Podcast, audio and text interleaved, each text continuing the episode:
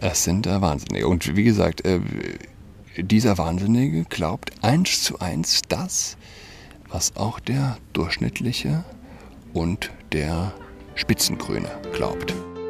She's got COVID-19, she's tucked in all alone. She is tucked in toweling with her socks on. She's got COVID-19. Hallo und herzlich willkommen zu Adress Podcast.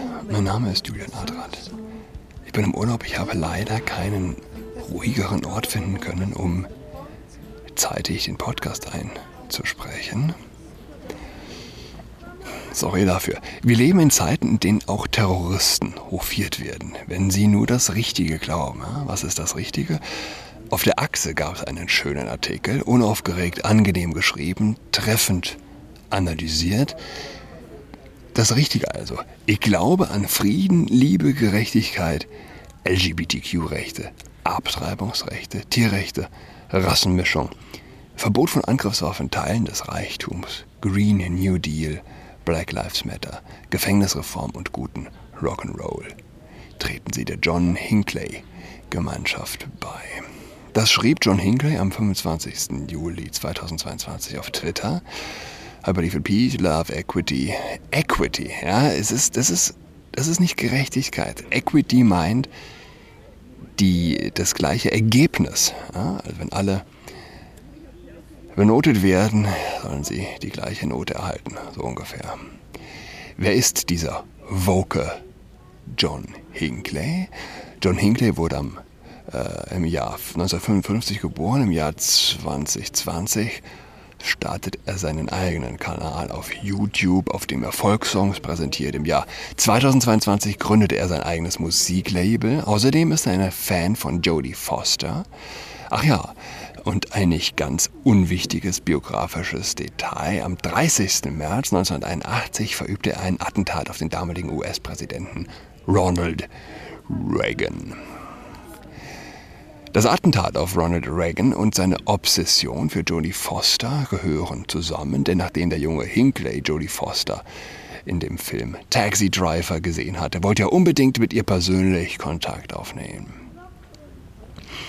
Da ihm dies jedoch nicht gelang, entwickelte er den Plan, Jodie Foster dadurch zu imponieren, indem er den Präsidenten der USA ermordet, weil die Hauptfigur in Taxi Driver ebenfalls versucht, einen Politiker zu ermorden. In der Nacht zum 30. März 1981 übernachtete Hinckley in der US-Hauptstadt Washington im Park Central Hotel, frühstückte danach bei McDonald's und schrieb anschließend einen Brief an Jodie Foster, in dem, er ihr seine Liebe schilderte und erklärte, Ronald Reagan nur für sie töten zu wollen. Er schickte den Brief jedoch nicht ab.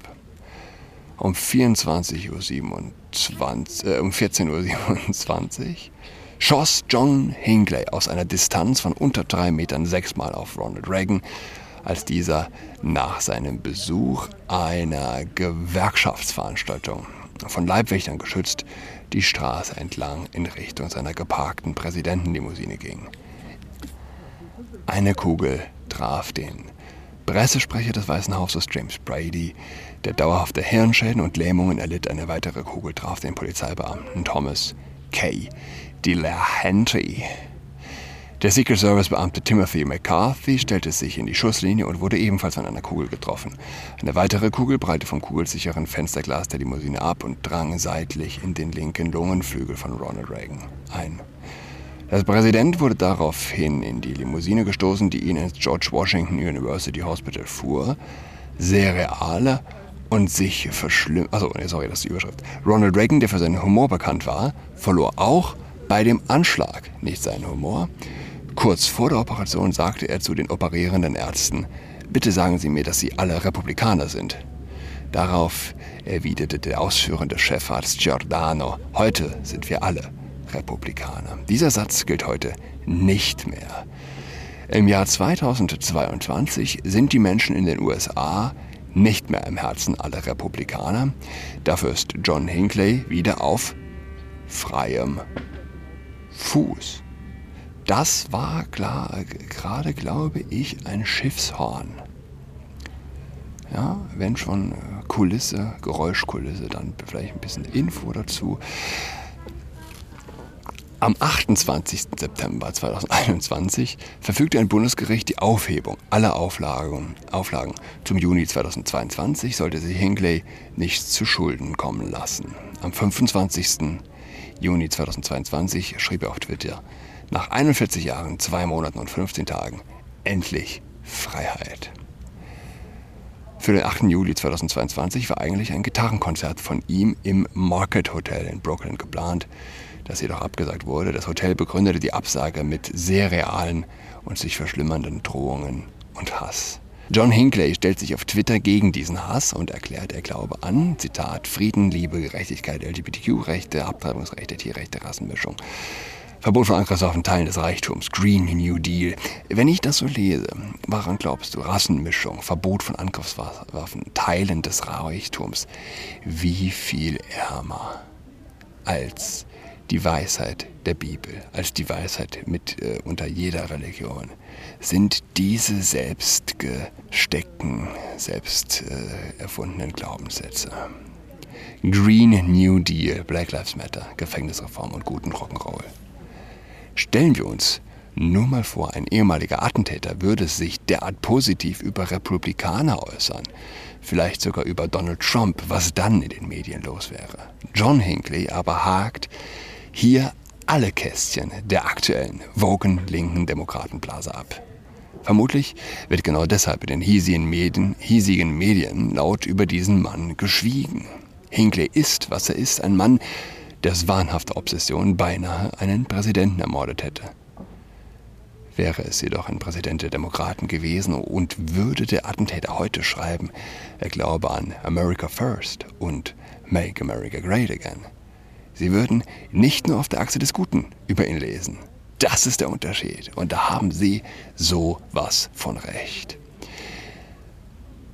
Sollten Sie sich wundern, dass John Hickley sich so vehement für Rassenmischung stark macht, müssen Sie bedenken, dass er für 40 Jahre im Gefängnis war. Vor 40 Jahren war Rassenmischung noch ein großes Thema in den USA.